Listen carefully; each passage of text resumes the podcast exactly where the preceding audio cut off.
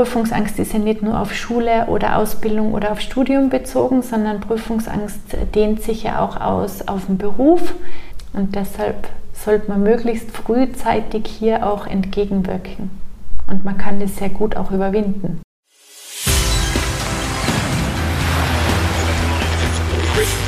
Gut zu wissen, der Erklärpodcast der Tiroler Tageszeitung. Herzlich willkommen bei einer weiteren Folge von Gut zu wissen. Ich bin Vanessa Grill und ich will heute wissen, was man gegen Prüfungsangst tun kann.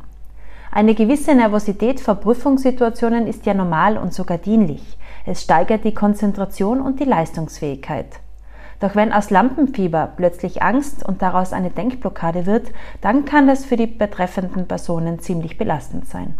Wie man Prüfungsangst überwindet, wie es erst gar nicht zu einem Blackout kommt und wie Eltern bei der Bewältigung des Problems unterstützend wirken können, darüber spreche ich gleich mit Verena Dresen, der Leiterin des Zentrums für Lernen und Lernstörungen an der UMIT Tirol.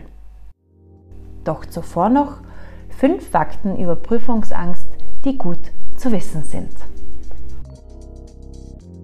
Jeder zweite Schüler zwischen 10 und 19 Jahren hat Prüfungsangst. Das zeigt eine Umfrage des Nachhilfeinstituts Lernquadrat aus dem Jahr 2020. Besonders häufig betroffen sind Mädchen, ältere und schlechte Schüler. Angstfach Nummer 1 der Jugendlichen ist Mathematik, gefolgt von Englisch und Deutsch. Die meisten Jugendlichen mit Prüfungsangst befürchten ein plötzliches Blackout, die gestellte Aufgabe nicht zu verstehen oder dass ihnen unter Zeitdruck nichts gelingen könnte. Die Prüfungsangst drückt sich bei den Jugendlichen oft durch Schlaf- und Appetitlosigkeit aus. Als Mittel gegen ihre Angst setzen 12% auf Kaffee und Energy Drinks. 6% nehmen Beruhigungsmedikamente.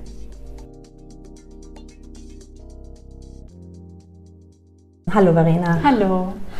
Zuerst möchte ich dir eine persönliche Frage stellen. Wie ging es denn dir als Kind oder Jugendliche vor oder bei Prüfungen? Ja, natürlich war ich ja auch aufgeregt. Also so aufgeregt sein gehört ja auch dazu. Und ja, war sicher auch vor den ein oder anderen Prüfungen mehr oder weniger aufgeregt. Mal vielleicht auch ein bisschen Übelkeit dabei. Das ist ganz normal. Du sagst, Übelkeit ist ganz normal. Wie unterscheidet sich denn Prüfungsangst von normalem Lampenfieber? Prüfungsangst ist eine überbordende Angst oder ein Angsterlebnis äh, in der Prüfungssituation, in einer Lehrsituation, Lernsituation, was auch selbstwertbedrohliche Züge annimmt. Und von dem Lampenfieber, was man hat, dass man aufgeregt ist, was einen aber auch wiederum aktiviert, dass man in der Situation aufmerksamer ist, bereit ist, auch das Gelernte wiederzugeben. Und mit Prüfungsangst habe ich wirklich massive Angst, die dazu führt, dass ich vielleicht einen Blackout habe, dass ich mich nicht mehr auf die Prüfung konzentrieren kann, dass alles Gelernte weg ist auf einmal, dass ich Panikzustände kriege, Herzklopfen, Schwitzen, mich aus der Situation sozusagen befreien will. Ja. Und jetzt bleiben wir vielleicht gleich bei den Symptomen. Schwitzen, Herzklopfen, was kann noch auftreten? Prüfungsangst spürt man auf ganz vielen unterschiedlichen Ebenen. Da hat man diese körperliche Ebene zum Beispiel eben mit Schwitzen, Herzklopfen, Schlafproblemen schon im Vorfeld, Übelkeit, Magenschmerzen oder auch eben Bauchschmerzen. Das sind so diese Hauptsymptome jetzt auf der körperlichen Ebene. Man kann aber auch Panikgedanken haben, also das sind diese dysfunktionalen Gedanken, sagt man auch dazu dass man sich sehr starkes Gedankenkreisen hat, sich im Vorfeld auch schon sehr viele Sorgen dazu macht und diese Sorgen dann wiederum verhindern, dass man lernen kann, ja, also aufnahmefähig ist, den Lernstoff verinnerlichen kann, abspeichern kann.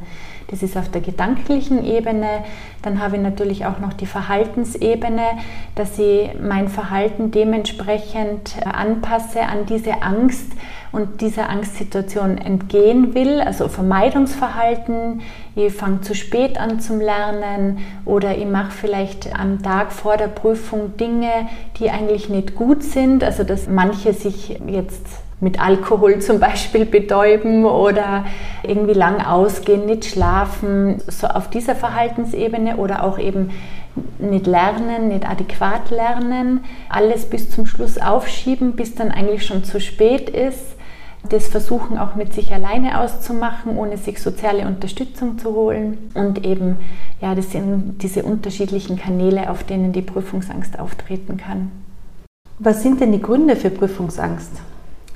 Ja, da gibt es personenbezogen ganz viele unterschiedliche Gründe. Das können natürlich prädisponierende Faktoren sein, wie dass man zum Beispiel eine Lernschwäche hat oder dass man eine Konzentration oder Aufmerksamkeitsproblematik hat oder dass man in einem Fach, auf das man sich vorbereiten soll, vielleicht auch schon einen gewissen Lernrückstand durch zum Beispiel Krankheit oder sonstige Sachen eben aufgebaut hat. Also das sind diese Ursachen und dann gibt es natürlich immer auch einen auslösenden Faktor. Das kann zum Beispiel sein, dass man schon einmal eine Prüfung in diesem Fach vermasselt hat, also schon einen Misserfolg erlebt hat, dass man vielleicht einen Schulwechsel gemacht hat und mit dieser neuen Situation Schulwechsel oder auch zum Beispiel Studienbeginn, Ausbildungsbeginn einfach mit der neuen Situation überfordert ist und dadurch dann eher auch diese Angst entsteht. Es können aber auch überzogene Erwartungen von sich selber oder auch von den Eltern sein. Oder auch zum Beispiel, dass man gelernt hat, dass Prüfungsangst das ist, was einen sozusagen beschäftigen muss. Ja, also dieses Modelllernen, gerade im Kinder- oder jugendlichen Kontext mit den Eltern gibt es auch Erziehungsfehler, sage ich jetzt einmal, oder auch maladaptive Erziehungspraktiken, die das dann auch noch fördern. Kannst du uns einige Tipps verraten, wie man die Prüfungsangst überwinden kann?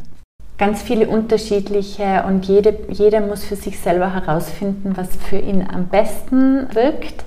In meinen Augen ist die soziale Unterstützung das Wichtigste im ersten Moment.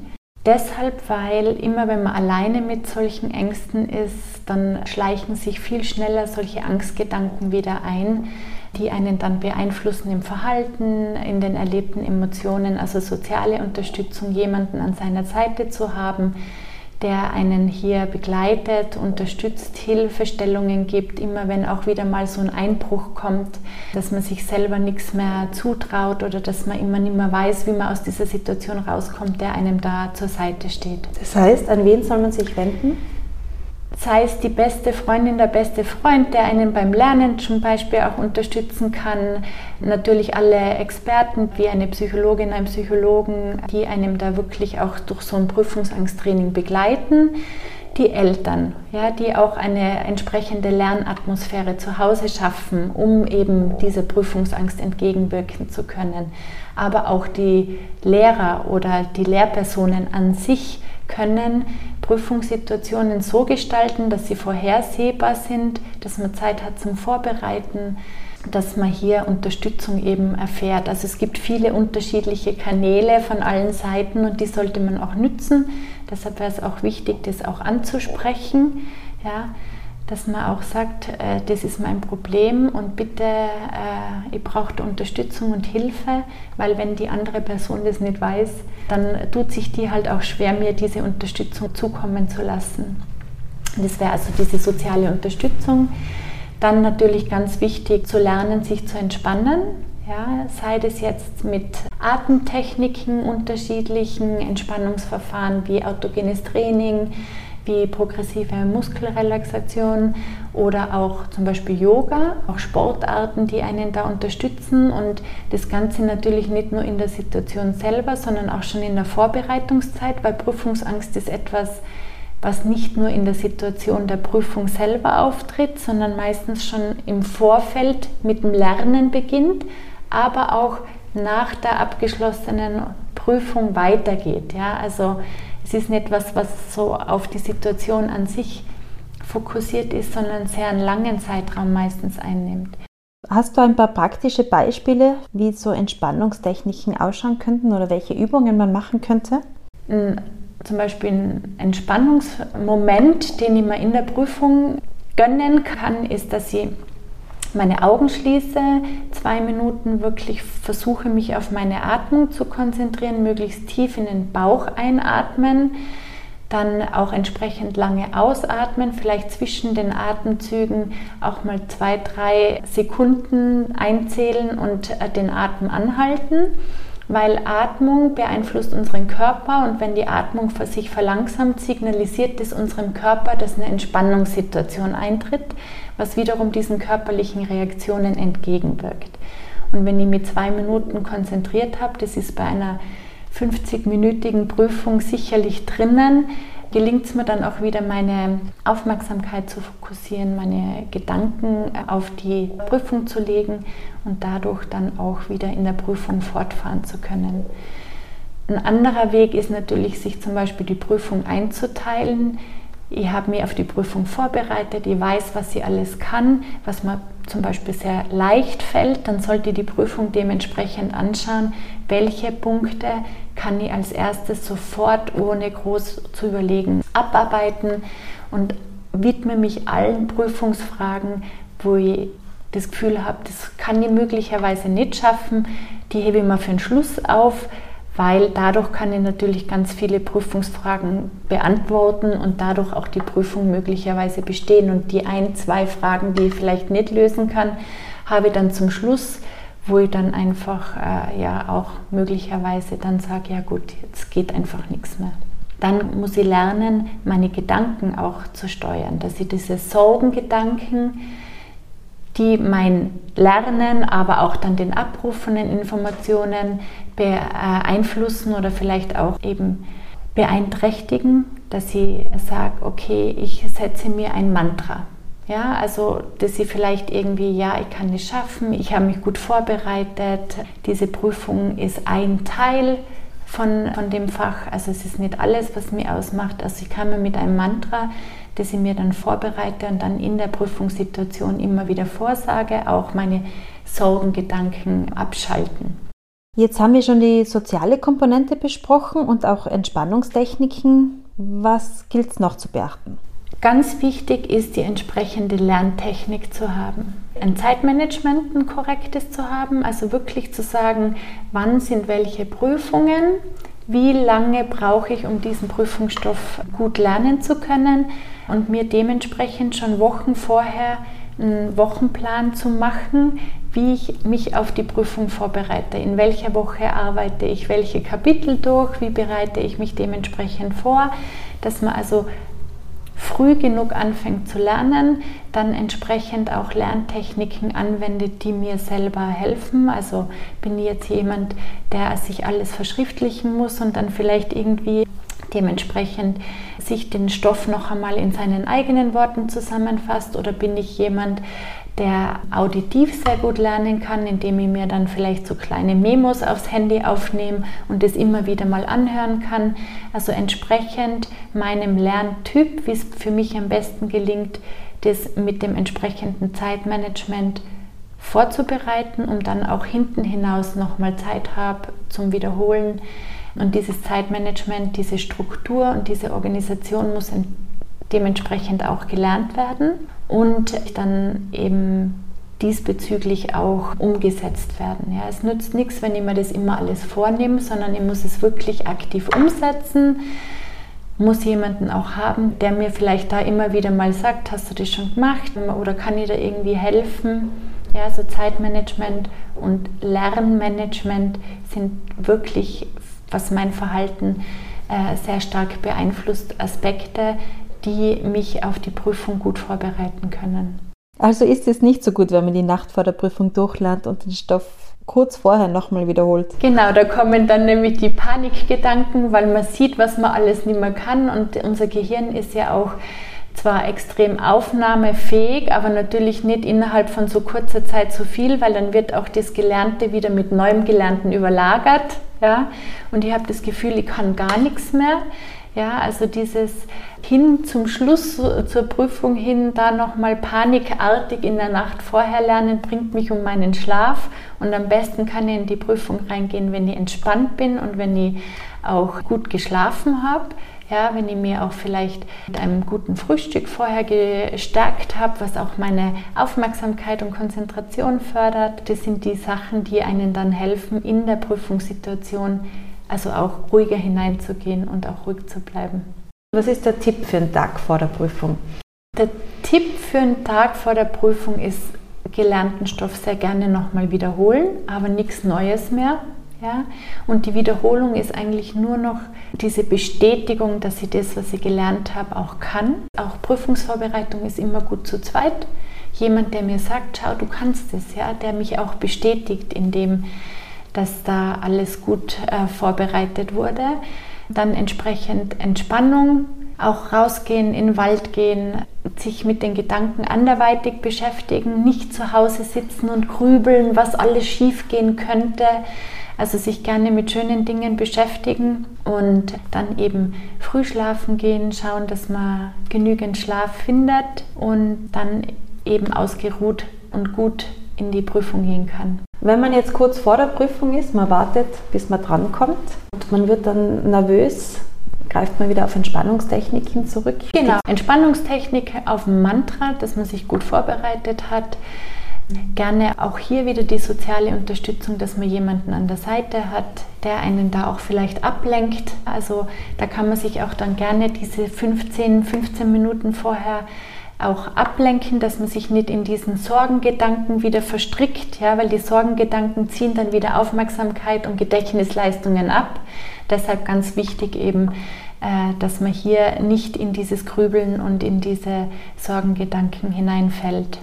Entspannungstechniken, tief durchatmen, vielleicht anstatt irgendwie mit anderen Personen, die vielleicht auch aufgeregt sind und nervös sind und dann ist es ja oft so eine Kettenreaktion, weil die dann so anfangen über das Thema zu reden, was sie alles nicht können, ja, also sich wirklich vielleicht auch äh, Kopfhörer aufsetzen, nochmal schöne Musik hören, die einen auch vielleicht beflügelt, ja, also die positiv ist ja, und die einen dann von den anderen Sachen ablenkt, beziehungsweise eben distanziert, dass man sich auch nicht von anderen anstecken lässt. Weil oftmal ist es ja so, man kennt es aus der Klasse oder äh, in der Ausbildung, in der Uni, dass alle anderen sagen, ah, ich habe nichts gelernt, ich kann nichts und das wird alles schief gehen und so weiter. Und das ist für einen prüfungsängstlichen Menschen natürlich die Katastrophe, weil man dann gleich wieder in diesen in diese eigenen Gedanken reinkippt und dann ist es besser wirklich Kopfhörer aufsetzen, sich von dem distanzieren, schöne Musik hören, vielleicht auch Musik, die mich entspannt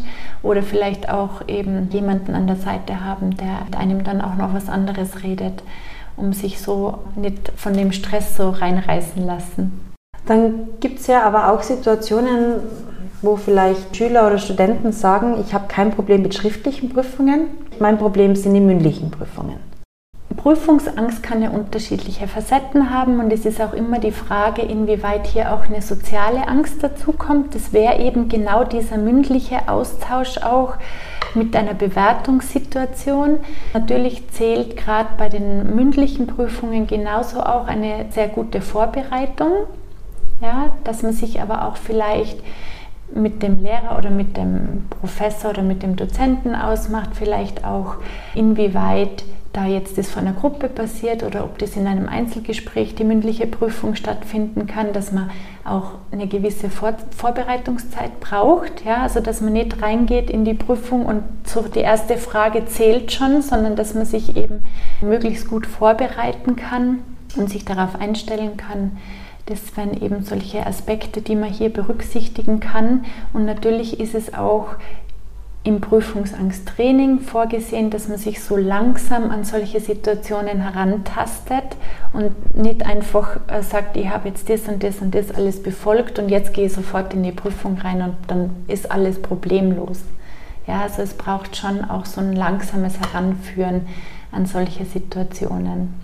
Wie können Eltern helfen, beziehungsweise vielleicht sogar erst das Problem erkennen? Nicht alle Kinder oder Jugendlichen reden vielleicht offen mit ihren Eltern darüber. Also Angst ist natürlich immer so ein Thema, was gerade auch im jugendlichen Alter dann oftmals eben nicht sehr gerne angesprochen wird.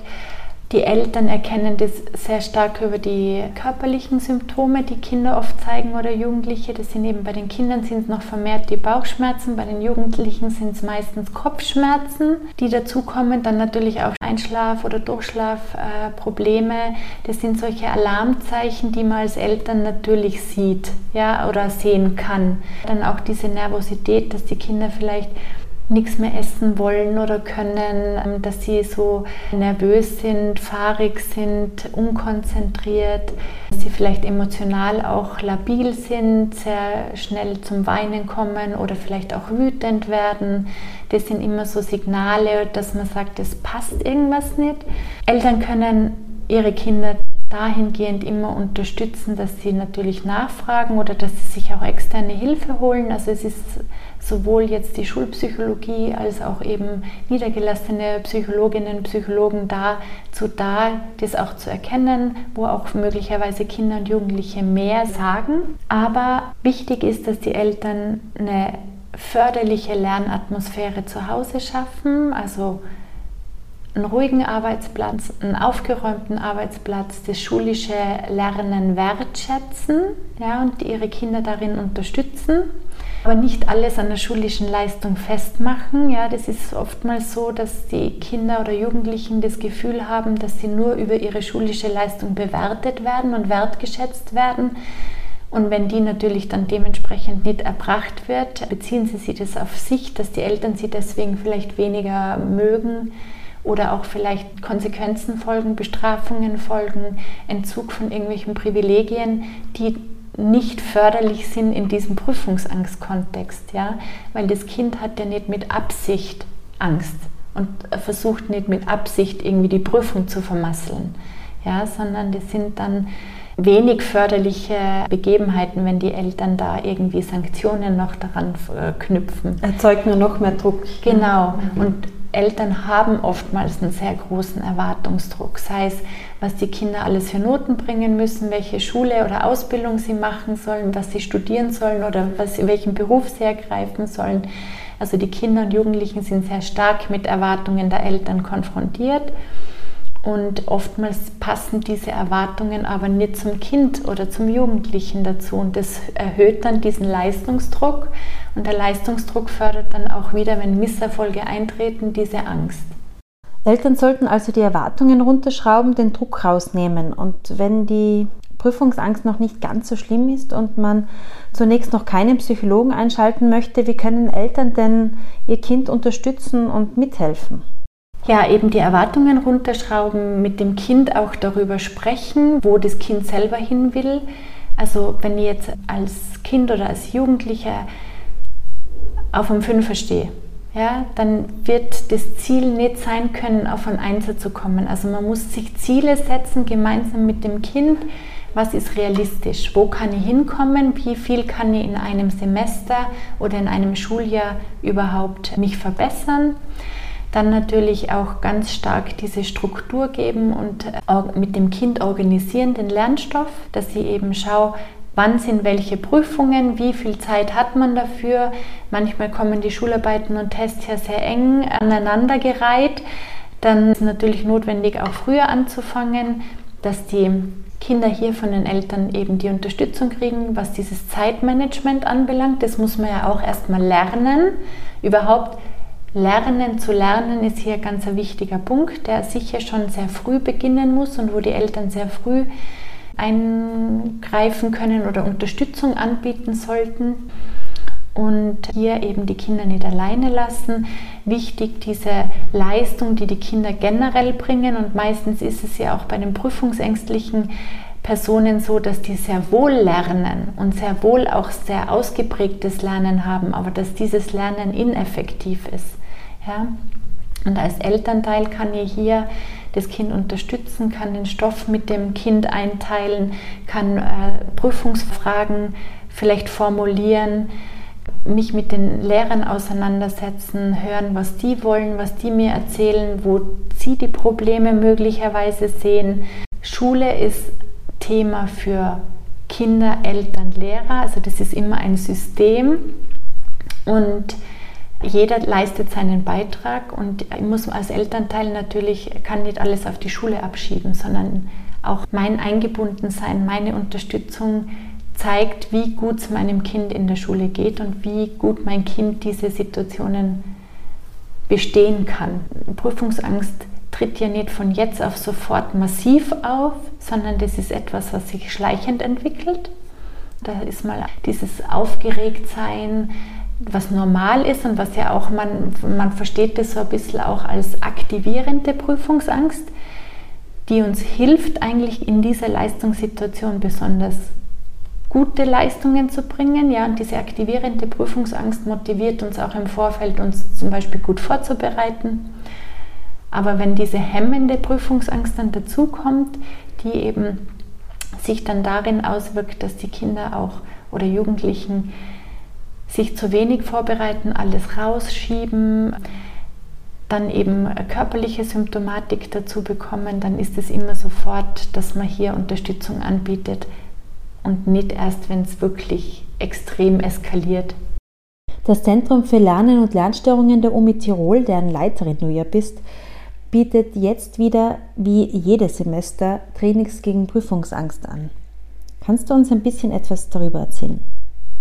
Wir haben immer wieder Kinder, Jugendliche, aber natürlich hier in der Universität auch Studierende, die unter Prüfungsangst leiden, die oftmals auch viel zu spät kommen. Also gerade bei den Studierenden, die kommen dann, wenn alle Prüfungen auf einmal anstehen, ja, oder schieben ganz viele Prüfungen und kommen am Ende vom Studium dann, wenn es um um alles oder nichts geht, kommen sie dann und sagen, sie haben Prüfungsangst, also kommen zu spät. Wir haben diese Prüfungsangsttrainings aufgebaut, indem dass die Kinder, Jugendlichen lernen, wie geht man mit dem Ganzen um, wie kann ich das alles für mich auch bewältigen, was gibt es alles für Möglichkeiten. Also eine einstündige Prüfungsangstintervention greift hier einfach deutlich zu kurz, weil es so viele unterschiedliche Themen, wie wir jetzt auch schon gehört haben, gibt, die ich erst einmal erlernen muss, wo ich meine Gedanken umstrukturieren muss, wo ich Entspannungstechniken lernen muss, wo ich lernen muss, was ist für mich die passende Lerntechnik und es wird eben in so einem Prüfungsangsttraining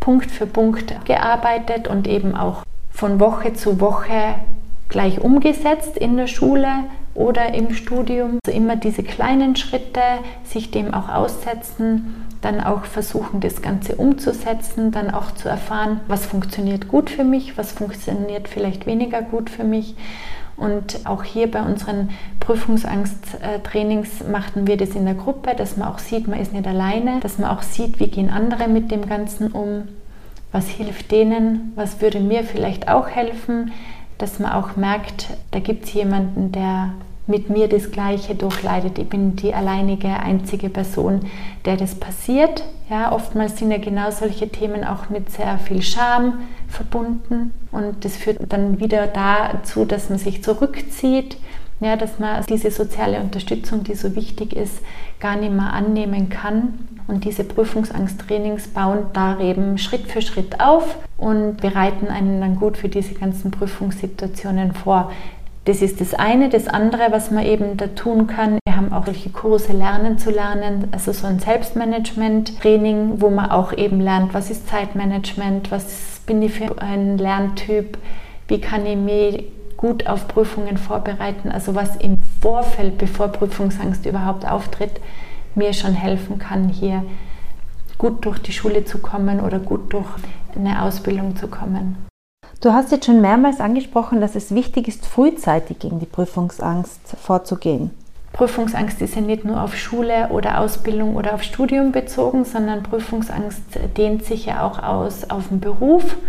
Das heißt, dass sie dort dann eine Fortbildung nicht mehr machen kann oder auch ganz wichtig zum Beispiel Führerscheinprüfung. Mhm. Ja, dass jemand, der das in der Schule schon sehr stark hat, wird vielleicht nie einen Führerschein machen können, weil er vor dieser Prüfungssituation auf der einen Seite die Theorie, auf der anderen Seite dann auch wirklich diese Fahrpraxis, wo jemand im Auto sitzt, ja, und wenn ich da sehr stark unter dieser körperlichen Symptomatik leide, ist es mir vielleicht gar nicht möglich, einen Führerschein zu machen. Und die sind dann sehr wohl in den Alltag eingreifende Einschnitte, die dann meinen Alltag beeinflussen ja, und mir dann natürlich dieses Versagen auch wieder vor Augen führen. Ja, ganz oft dieses Selbstwertbedrohliche, ich kann mit meinem Leben hier nicht mehr zurechtkommen. Und das Angstthema, das ist etwas, was sich eben sehr schnell generalisiert. Und deshalb sollte man möglichst frühzeitig hier auch entgegenwirken. Und man kann das sehr gut auch überwinden. Danke, das waren jetzt noch schöne Abschlussworte. Ja, sehr gerne. Für Betroffene von Prüfungsangst bietet die UMI Tirol jedes Semester Trainings für Jugendliche im Alter von 12 bis 16 Jahren an. Kurzentschlossene können sich noch für den Kurs in diesem Wintersemester anmelden. Der Kurs findet in Kleingruppen immer mittwochs von 16.30 Uhr bis 17.45 Uhr statt. Die Kosten belaufen sich auf 220 Euro pro Semester. Anmeldungen bitte per Mail an lernzentrum.umit.at.